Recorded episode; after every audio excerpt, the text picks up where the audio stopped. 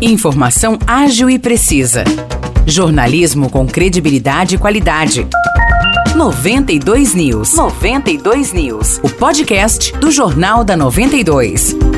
Olá, eu sou Morris Projan e a partir de agora você fica bem informado sobre as principais notícias do dia em nossa cidade e região. No episódio 522 do podcast 92 News, você confere Policiais da Delegacia de Investigações sobre Entorpecentes de São João da Boa Vista prenderam um homem em flagrante por tráfico de drogas em uma chácara na estrada municipal José Rui de Lima Azevedo, na terça-feira. Com ele foram encontrados um tijolo de 500 gramas de cocaína, três celulares e 22 reais. De acordo com a Polícia Civil, a quantidade de droga apreendida levaria à produção de mais de 500 porções de cocaína e estaria avaliada em 25 mil reais. Ainda segundo informações da polícia, foram feitas investigações pelo local antes de efetuarem a prisão em flagrante. O homem é suspeito de utilizar a chácara para esconder drogas e fazer a venda por meio de delivery. Ele ele já vinha sendo investigado pela polícia. A abordagem aconteceu no momento em que o suspeito estacionava sua motocicleta na garagem do imóvel. O homem, que já tinha passagens pela polícia e estava em liberdade há três meses,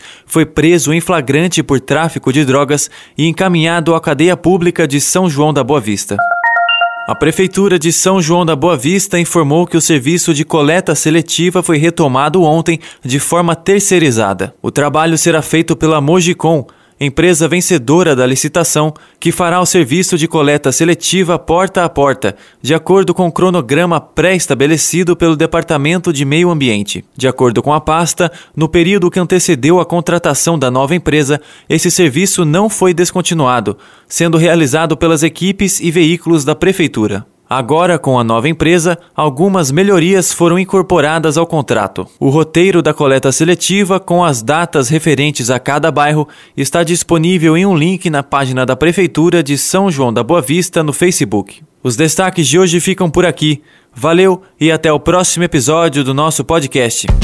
Para mais notícias de São João da Boa Vista e região, acesse 92fm São João.com.br ou siga 92fm São João nas redes sociais. 92